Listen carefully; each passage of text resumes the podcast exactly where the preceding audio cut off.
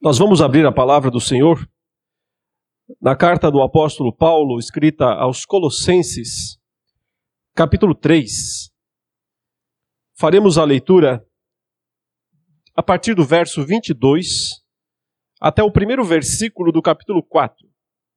Colossenses 3, 22 até 4, verso 1, continuando a nossa exposição nessa carta nessa parte da carta que está falando sobre a restauração da imagem de Deus, que se expressa através da restauração daqueles mandatos originais da criação.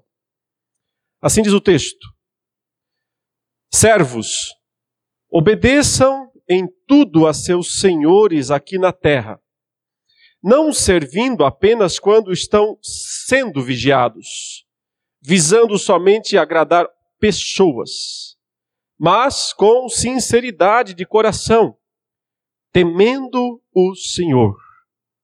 Tudo o que fizerem, façam de todo o coração, como para o Senhor e não para as pessoas, sabendo que receberão do Senhor a recompensa da herança. É a Cristo, o Senhor, que vocês estão servindo.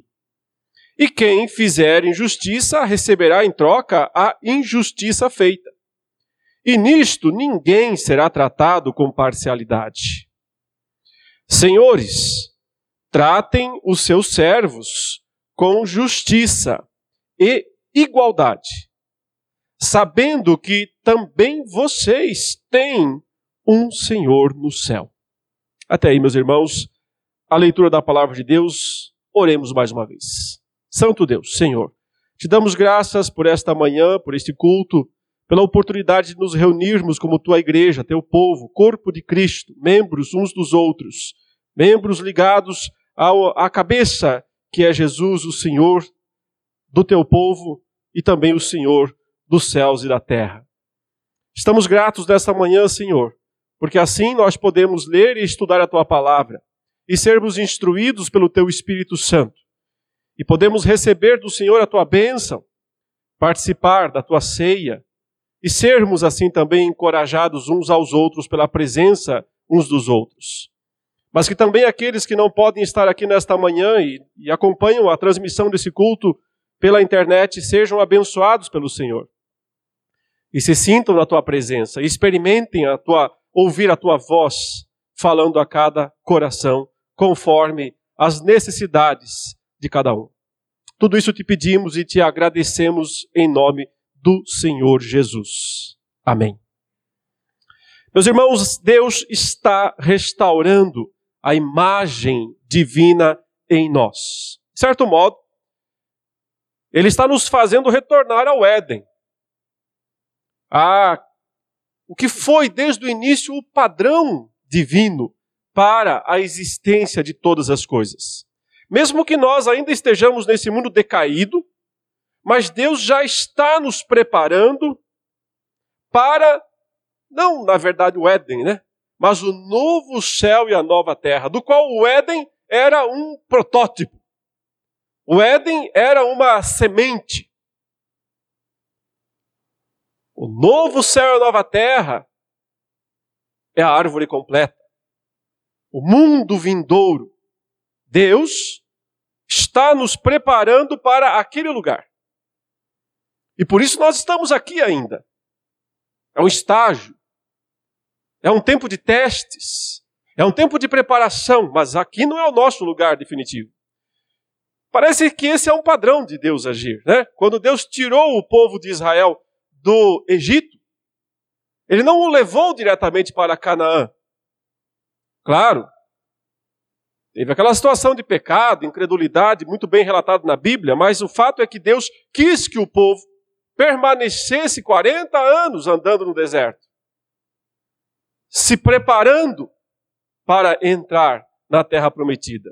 Foi um estágio, testes, tribulações, sustento, Deus ensinando. Veja, aquele povo ficou no meio da idolatria por tanto tempo 400 anos submisso a Faraó. Então precisava de uma certa purificação, expurgar da alma, da vida do povo, os costumes antigos, para que pudesse adquirir, se ambientar aos novos costumes que Deus queria que eles praticassem, para que um dia eles entrassem na terra prometida. Isso é um padrão de Deus. Assim também nós fomos tirados do mundo, nós fomos eh, resgatados do império das trevas, como Paulo disse aqui em Colossenses, no verso 13 do capítulo 1, e transportados para o reino do Filho do seu amor. Mas, irmãos, o mundo ainda nos ele, ele impregna a nossa alma, o nosso ser ainda. Porque nós estamos no meio deste mundo decaído. Então, o processo de santificação e santidade, que nos prepara para o mundo vindouro, é, de certo modo, uma tarefa de tirar, arrancar tudo o que ainda há de mundano em nós. Mas notem, não é sair do mundo, é ser diferente do mundo. O Senhor quer que nós continuemos neste mundo. Não nos isolemos, portanto. Não quer que nós procuremos lugares escondidos e distantes, nós continuamos nesse mundo. Não peço que os tires do mundo, o Senhor Jesus orou, mas sim que os livres do mal. O mal que nos cerca, que é a realidade maior da nossa vida. Nós somos chamados para sermos livrados disso. E expurgados dessas coisas também.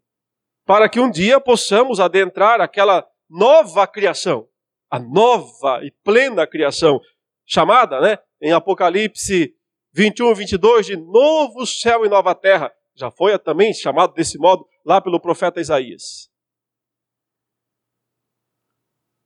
E lá, nesse mundo vindouro, aqueles três relacionamentos que Deus estabeleceu antes da queda continuarão de algum modo de alguma forma, de alguma maneira. Diferentes, provavelmente, sim, mas continuarão. Porque nós continuaremos cultivando o nosso relacionamento espiritual com Deus. Ele será nosso Pai para sempre. Com o Senhor Jesus. Mas é claro que então nós estaremos numa situação muito melhor, muito mais avançada, porque contemplaremos Deus na face de Cristo, como Paulo fala, o veremos face a face. O enxergaremos como ele é de verdade. E assim o mandato espiritual alcançará a plenitude na nova criação. Pessoalmente, eu não acho, não creio que haverá casamento e filhos, como hoje acontece, lá no novo céu e nova terra. Acho que não há espaço para isso no mundo vindouro. Mas isso não significa que o conceito de família vai desaparecer, vai sumir. De alguma forma, nós continuaremos vivendo também o mandato social. No mínimo porque seremos todos, e aí, com o perdão do clichê, né? Uma grande família. Seremos todos no mundo vindouro uma grande família, irmãos e irmãs de Cristo Jesus todos filhos do mesmo Pai, que é Deus, e podendo, portanto, desenvolver os relacionamentos na sua plenitude. E para aqueles que imaginam que o mundo vindouro será um local de ociosidade, se enganam de maneira redundante. Porque o mundo vindouro, assim como foi o mundo pré-queda, era um mundo de trabalho e muito trabalho.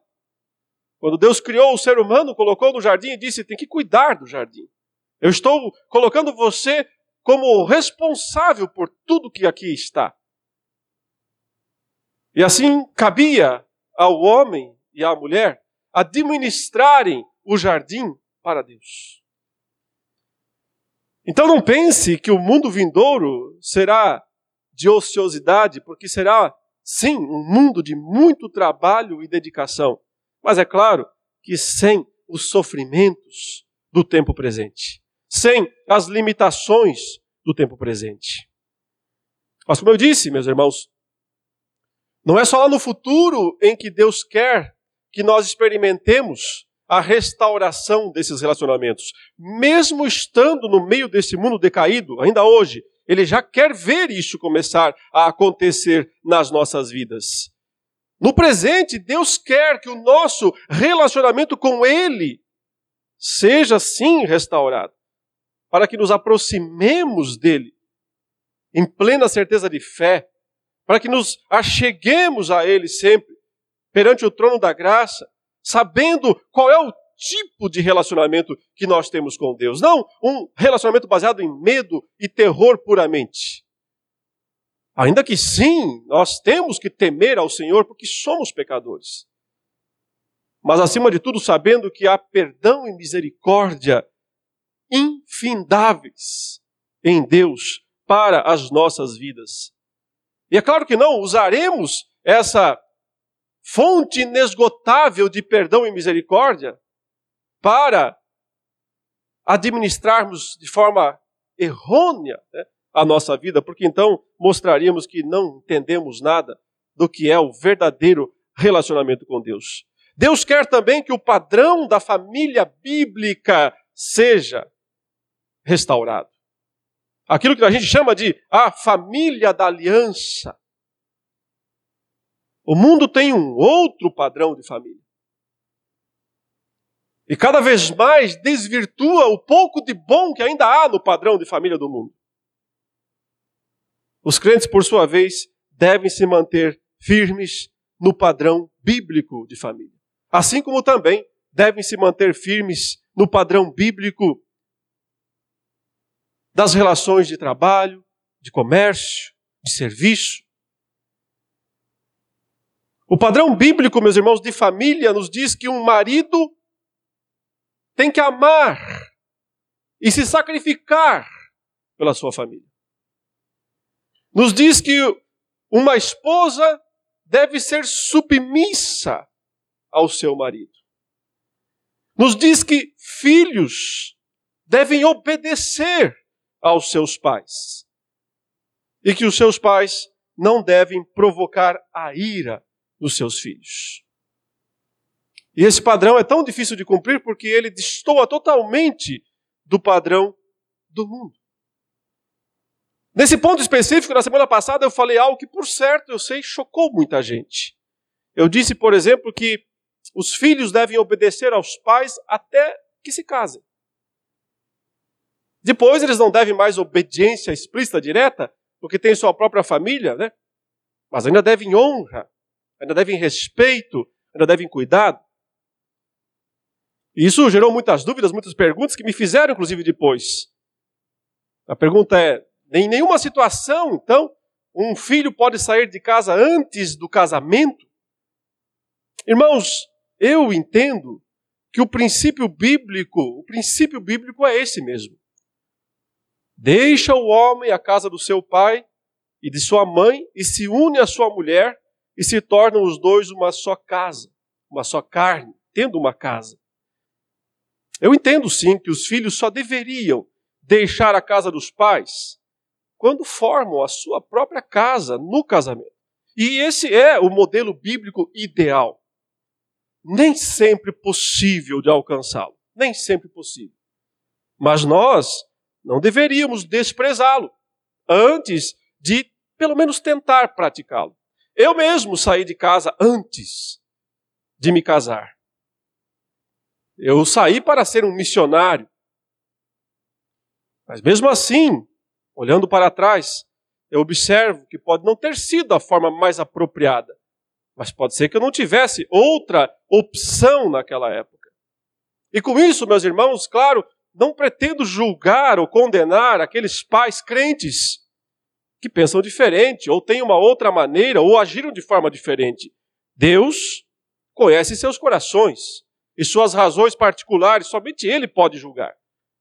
Mas, no meu entendimento, observa-se que no Antigo Testamento e também no Novo, os filhos saíam da casa do pai, ou seja, e aqui eu estou falando debaixo da autoridade.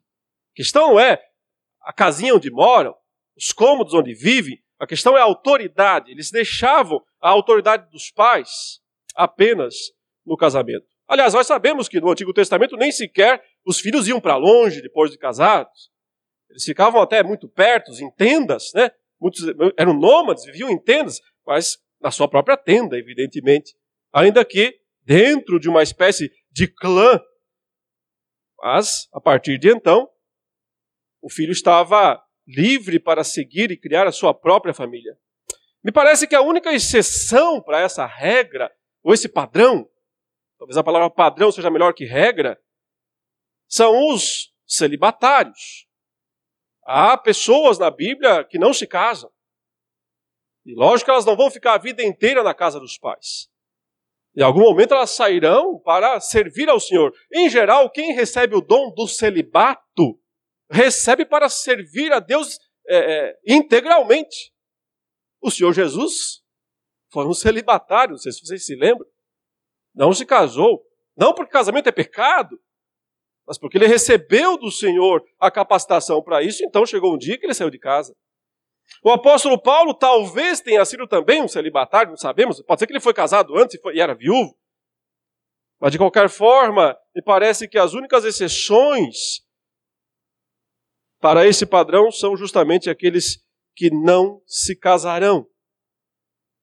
O conceito de deixar a casa do pai e se unir à sua esposa que é estabelecido para mim em Gênesis 2, 24, é repetido várias vezes no Novo Testamento, não apenas uma, mas várias vezes é, é, em Mateus, em Marcos. Paulo repete isso também em 1 Coríntios, capítulo 6, verso 16, repete em Efésios 5,31, deixará o homem a casa do seu pai e se unirá à sua mulher. Então, eu entendo que se nós simplesmente desconsideramos isso, sem ao menos tentar, estamos perdendo de praticar algo bastante importante dentro do mandato social. E seguir o modelo bíblico é sempre o melhor modo de sermos abençoados por Deus. Alguns exemplos. Abraão não deixou Isaac sair de casa para arrumar a esposa, mas mandou um servo lá longe buscar a esposa. O próprio Isaac, quando teve os dois filhos e a situação entre os dois ficou insustentável, entre Esaú e Jacó, e ele permitiu sim que Jacó partisse, saísse de casa, mas com o intuito específico de ir até a casa das, da família da esposa, para lá encontrar a sua esposa. Ou seja, a própria saída de Jacó da sua casa tinha tudo a ver com casamento.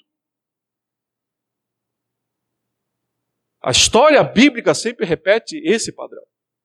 Os filhos permanecem debaixo da autoridade dos pais até que eles constituam ou constituem sua própria família. Por acaso, meus irmãos, não é verdade que, em geral, hoje em dia, os filhos saem muito cedo de casa por causa da imposição da cultura moderna? Não é a cultura de um país ou de uma época que por vezes impõem isso sobre as famílias, quebram as famílias muito cedo. Não é por causa de qualificação profissional, por acaso, para fazer a faculdade ou para arrumar um emprego em outra cidade. Essas justificativas, elas são convincentes para nós, é claro. Mas no meu entendimento, não seguem o padrão da palavra de Deus. É claro, irmãos, que nem todos os filhos que saem de casa antes de se casar e vão para longe, vão estudar, vão para a faculdade. Nem todos são pródigos, claro que não. Pela graça, o Senhor tem mantido muitos desses que saem muito cedo de casa ainda crentes. E eles continuam por toda a vida servindo ao Senhor. Mas, isso não justifica, na minha opinião, qualquer tipo de incentivo da nossa parte para que os filhos saiam de casa muito cedo. E infelizmente, sim, a saída prematura de filhos de casa tem sido um dos ingredientes principais para que muitos se desviem dos caminhos de Deus. É claro, irmãos, os pais não têm condições de impor isso aos filhos. Como é que um pai vai segurar o filho até. Hoje em dia se casa tarde, né? Naqueles dias antigos, o casamento era cedo. Hoje, os filhos estão casando com 30 anos. O pai vai segurar, prender, colocar corrente? Não. Não é uma questão de imposição. É um fato que muitos filhos simplesmente vão embora, né? E nesses casos, os pais devem continuar orando por eles. Mas talvez tenha faltado em algum momento na nossa história e na própria igreja né, o incentivo correto para que as famílias permaneçam mais tempo juntas. E o modo correto de ensinar é, desde cedo, mostrar a importância da casa, a importância da família e que os filhos só devem, de fato, se separar dos pais na hora certa. Não para ganhar dinheiro, e sim para continuar servindo ao Senhor, replicando, reproduzindo um padrão familiar saudável que recebeu numa nova casa. Os pais não deviam incentivar seus filhos desde cedo com as famosas perguntas: o que é que você vai ser quando crescer? Em qual universidade você quer estudar? Em geral, esse tipo de declaração, de pergunta, valoriza apenas o lado profissional da vida, esquecendo-se que família vem antes do trabalho.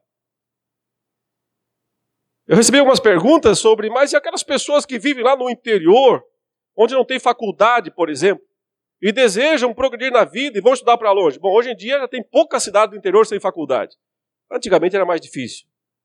Hoje em dia, praticamente tem faculdade em tudo que é cidade desse país. Então, é preciso lembrar disso também. Mas tem que lembrar que o progresso material não é a coisa mais importante da nossa vida honrar a Deus e honrar os pais é mais importante. Ainda assim, irmãos, talvez um filho possa ir estudar fora e continuar submisso aos pais, debaixo da autoridade dos pais, ajudando os pais, mesmo, no meu entendimento, não sendo o ideal, não impede necessariamente que essas famílias continuem buscando o ideal bíblico do conceito de autoridade paterna e materna. É possível que pessoas assim, é, não é o que acontece normalmente, mas o filho sai de casa, vai estudar fora, o ideal era que ele voltasse todo fim de semana para casa, para junto com os pais ir para a igreja, passasse todas as férias em casa. Mas sabemos que é difícil. Vem os amigos, vem as novas festas, vem as novas atividades, meus namoros, namoros, namoros. Por isso, eu sei que falar desse assunto hoje em dia não é nada popular. E provavelmente poucos até vão concordar com isso. E como eu disse também, existem situações particulares totalmente justificáveis. Contudo, irmãos, o modelo bíblico é sempre o melhor no meu entendimento. E eu espero que isso ajude muitos jovens e adolescentes a repensarem seus objetivos na vida, bem como a valorizarem mais as suas famílias. E no que diz respeito especificamente às relações comerciais e de trabalho, mais uma vez, o padrão bíblico difere totalmente do padrão da nossa sociedade ou de qualquer sociedade. Vejam o texto que nós lemos. Vejam os conselhos que o apóstolo Paulo está dando aqui para servos e para senhores. E como isso não se enquadra, não se enquadra em nenhum padrão de comportamento atual. Porque antes de tudo, como também nós lemos na liturgia, né? O grande objetivo, o grande objetivo do crente é servir a Deus na situação em que ele se encontra. E não necessariamente buscar modificar ou transcender a situação em que ele se encontra. A, a nossa cultura pregou o seguinte: você tem que melhorar de vida. A grande busca da sociedade nossa é você tem que melhorar de vida. O que quer dizer, né? Conseguir um emprego melhor, conseguir uma qualificação melhor, uma situação melhor, mais renda, mais dinheiro. E para fazer isso frequentemente, né, vale tudo. Vale tudo. Desde que se alcance os objetivos. Melhor ainda se puder prosperar, enriquecer, galgar posições mais elevadas com pouco esforço. Sem precisar fazer muito esforço. Melhor ainda se o lucro vier fácil. O que importa para o mundo é progredir, progredir, progredir. O que importa para Deus é caráter. O que importa para Deus é serviço, é honra. E esses princípios regem, ou devem reger, nós como crentes também, agora falando especificamente das relações de trabalho.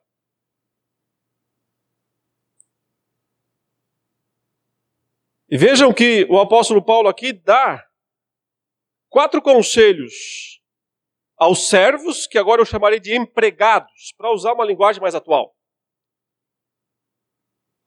E também dá três conselhos aos senhores, que eu chamarei aqui de patrões, porque são os termos que nós conhecemos, patrões e empregados. Agora, não entenda errado. Naqueles dias havia escravidão. E quando o apóstolo Paulo está falando servos, em tudo vocês devem obedecer aos seus senhores. Ele não estava falando de regime de CLT. Ele não estava falando de relação aí de é, é, microempreendedor prestando serviços e, para outras empresas e tendo seus direitos e, e obrigações. Não. Está falando de uma relação comercial da época onde a escravidão existia, era legalizada e, e totalmente praticada. Agora, é importante lembrar uma diferença do conceito de escravidão. Não é que isso melhore a escravidão, mas só entender a diferença do conceito de escravidão do Império Romano, naqueles dias, para o conceito de escravidão que nós temos aqui no Brasil mais recentemente e também em vários países da América. Né? A escravidão no Brasil foi motivada por várias razões, nós sabemos, mas ela basicamente tinha relação com o conceito de cor. Então, as pessoas negras da África foram trazidas ao Brasil e elas eram eh, escravizadas. E raramente alguém que não fosse negro, né, raramente alguém branco foi escravizado naqueles dias, embora também tivesse algumas exceções nesse sentido. Mas em Roma, no Império Romano, naqueles dias, não tinha qualquer relação direta com cor da pele. Era uma questão econômica. Econômica. Porque as pessoas podiam se colocar em situação social tão baixa que só lhes restava se tornarem escravos. Isso podia acontecer, por exemplo, quando alguém é, perdesse todo o seu patrimônio e não tivesse como pagar suas dívidas. Então, ele próprio e a sua família podiam ser vendidos como escravos. E aí sim ficava um negócio hereditário, porque se o pai era escravo, o filho nascia escravo também, dentro daquela casa daquele senhor. Situações de guerra também geravam escravidão. Quando um país, né, um, um, no caso, vencia o outro e, e escravizava os seus uh, uh, inimigos. Então, é, a situação da escravidão ela era a partir de um conceito de economia daqueles dias. E, portanto, qualquer cor de pele, qualquer situação, mesmo alguém que foi rico antes, mas podia se tornar um escravo. Eu digo, não melhora a situação, apenas localiza mais especificamente do que é que Paulo está falando aqui. Porque senão muitas pessoas podem ler esse texto dizendo que Paulo é racista, o apóstolo Paulo está de alguma maneira, né, não está falando contra, né, vão levantar cartazes dizendo, né, apóstolo Paulo racista. Já deve ter feito isso, evidentemente. E quando o apóstolo Paulo não critica aqui a escravidão, ele de fato não a critica, Ele não estava justificando uma prática racista, porque escravidão não tinha a ver com raça naqueles dias. Escravidão tinha a ver com situação econômica desfavorável. Mas mesmo assim, e aqui o ponto interessante a se destacar, o modo como Paulo e a Bíblia se pronunciam a respeito da dignidade que os senhores deviam dar a seus servos, totalmente na contramão daquilo que se pregava e praticava naqueles dias. Um senhor tinha poder de vida e morte sobre os seus servos. E muitos escritos antigos incentivavam que os seus senhores fossem duros, extremamente disciplinadores, violentos com os seus escravos a fim de mantê-los sob controle. O apóstolo Paulo, pelo evangelho que restaura as relações, inclusive as comerciais, mas note, provisoriamente, porque só veremos plenamente os mandatos restaurados quando? No novo céu e na nova terra. Aqui estamos como? Sendo treinados para aquilo. É por isso que Paulo não está preocupado em mudar as estruturas horizontais aí do mundo aí fora. Mas ele quer que nós, cristãos, que já não pertencemos a esse mundo, que somos cidadãos do mundo vindouro, passemos a ser transformados intimamente. E assim, entendamos como funciona o nosso relacionamento com Deus, como funciona nosso relacionamento com os familiares e como é que funciona o nosso relacionamento com o mundo todo. Paulo consegue pegar um homem chamado Filemão, um senhor de escravos, rico, importante, influente, e consegue pegar um escravo fugitivo chamado Onésimo, ou seja, o primeiro está lá, no topo da pirâmide econômica de Roma, da Roma antiga. E o segundo não tem como estar mais no fundo, porque além de ser um escravo, ele é um escravo que fugiu. E um escravo que fugiu está condenado à morte. O apóstolo Paulo pega os dois e coloca juntos e os aproxima e diz: Vocês são irmãos. Irmãos. A não é melhor que B.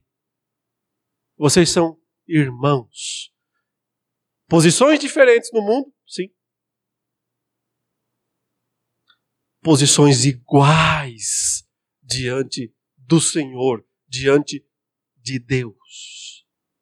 Esse é o modo do Evangelho começar a produzir as transformações em nós, restaurando os relacionamentos.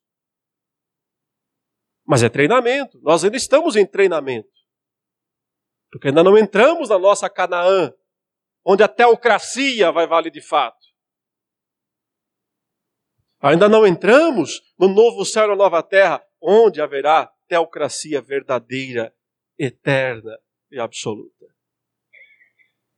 Até lá nós aprendemos com esses princípios aqui, os princípios valiosos da palavra de Deus, que nos ajudam a enxergar que Deus quer uma família diferente.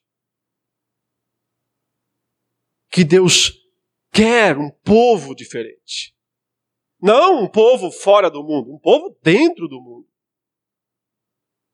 mas um povo que bebe, bebe da palavra de Deus, que fica impregnado da palavra de Deus, que se encharca na palavra de Deus. E aí, necessariamente, esse povo vai destoar da maior parte dos padrões mundanos. E não é que todos os padrões mundanos são ruins. A graça comum de Deus também mantém alguns bons padrões por aí. Mas a tendência, à medida que se aproxima o fim, à medida que se aproxima a volta de Cristo e aquilo que nós tanto queremos, o mundo vindouro, é que esses padrões, ainda mantidos pela graça comum de Deus, vão se enfraquecendo cada vez mais no mundo. E é por isso que a gente vê cada vez mais o vale tudo na espiritualidade mundana, na família ou no conceito de família mundana, e também nas relações comerciais, nas relações entre patrões e empregados. Paulo diz: servos, obedeçam. E é interessante porque essa palavra obedecer é a mesma que eu uso para os filhos obedeça. Então, de certa maneira, ele está expandindo o conceito de família aqui também. E está levando a família para a sociedade. Mas não é exatamente isso que Deus queria? Por acaso ele não juntou Adão e Eva, ele não juntou o homem e a sua mulher e disse: sede fecundos, crescei, multiplicai enchei a terra, sujeitai a terra. Ou seja, a família se expande e vai fazendo diferença lá fora. Vai fazendo diferença lá no mundo. Quando ele retoma aqui a, o termo obediência, ou seja, autoridade é a palavra de ordem na nova criação, como foi na antiga. Nesse momento a autoridade não existe. Nesse momento a autoridade é um termo em extinção na nossa sociedade atual. Cada vez mais corrupta, cada vez mais perversa. Não é verdade? Que nenhum de nós gosta muito da autoridade. Que todos nós olhamos meio torto para alguém que a gente saiba que está um posto acima do que a gente. Que todos nós meio que temos a tendência de sempre questionar quem está no posto acima. E não de reconhecer a posição. Por acaso não é o pecado que faz isso conosco? E mesmo nós crentes não somos isentos dele. Por isso Paulo diz: servos, obedeçam em tudo a seus senhores aqui na terra. E aqui, meus irmãos, frequentemente eram senhores, como eu já disse, da pior espécie. Uma, uma coisa é obedecer um bom senhor, e também havia bons senhores naqueles dias, nem todos eram tiranos e cruéis. Mas Paulo não diz obedeçam somente os senhores bons. Obedeçam somente os patrões bons. Somente os patrões justos. Note que ele vai chamar esses patrões à justiça na sequência. A tratar os seus servos com justiça e equidade, igualdade. Mas ele não coloca aqui condicionado, né? de maneira condicional, a obediência dos servos aos seus senhores, dependendo da boa índole do seu senhor. Mas outra vez, né, qual é o limite da obediência? Quando eu falei sobre a, a, o limite das, da obediência dos filhos aos pais, tem limite? Tem limite. Não é ilimitada a obediência, tem limite. E a, o, o, o, o limite absoluto, absoluto, é bem simples desde que com isso você não tenha que desobedecer a Deus. Então você obedece aos pais, os servos obedecem aos senhores, desde que a obediência não o leve a desobedecer a Deus. Esse é o limite absoluto. Porque sim, o princípio absoluto é: antes convém obedecer a Deus do que aos homens. Mas é claro que se não tem conflito aqui, ou seja, aquilo que se requer do servo não, com, não entra em conflito com o que Deus requer, não há justificativa para não obedecer. Mesmo que se esteja obedecendo um senhor ímpio. Então, o que Deus quer, sim, é que a empresa, para usar também aqui um termo moderno, né, o empreendimento nosso seja uma extensão da casa, seja uma expansão da família, e que os servos possam ver nos seus patrões pais. E os seus patrões, os patrões possam ver nos seus servos filhos. E é interessante que no Antigo Testamento isso era ainda mais aproximado. Porque os servos, isso em Israel, eram vistos como da casa como da família. Razão pela qual Deus mandava que circuncidasse os servos. Privilégio tremendo. Quase como se fosse batizassem eles. Porque estavam sob a responsabilidade do Pai, do Senhor. Essa relação de amor e respeito tem que ser restaurada. Mas nós não podemos esperar que, e se nós somos empregados, né, servos, nós podemos esperar que o patrão faça isso. Nós temos que começar em nós mesmos. E é por isso que Paulo começa com os servos e não com os patrões. Porque não é esperar os patrões fazerem o que é certo para que os servos passem a fazer o que é certo. É eles começarem a fazer o que é certo, porque é certo. Porque agrada ao Senhor. Porque agrada ao maior de todos os senhores, que é o nosso Deus. Na próxima mensagem eu quero tratar com mais detalhes aqui as ordens específicas que o Senhor deu, as quatro ordens específicas que ele deu aos servos e as três responsabilidades específicas que eles deu aos senhores. E não quer dizer que porque um tem quatro, outro tem três, né? Lá vem o discurso mimimi moderno. Tá aí, né? O apóstolo Paulo favorecendo classes. Esse mundo está ficando insuportável sob muitos aspectos. Ninguém pode falar nada. Qualquer coisa que fala é taxado de preconceituoso. Mas o apóstolo Paulo não colocou quatro para um e três para outro porque ele acha que uns têm mais obrigações e responsabilidades. Todos são iguais diante de Deus e igualmente devem servir a Deus. Assim como quando ele disse que a esposa deve ser submissa ao marido, ele não favoreceu o marido. Ao contrário, mostrou que esse marido tem que também ser digno da submissão dessa esposa. Mostrando amor e sacrifício, que é o que se espera de todos. Porque amor e sacrifício é o padrão de Cristo. O que mais ele fez? A não ser, através da sua vida, mostrar amor e sacrifício. E o que se espera de nós, que somos seus discípulos? Além de imitá-lo.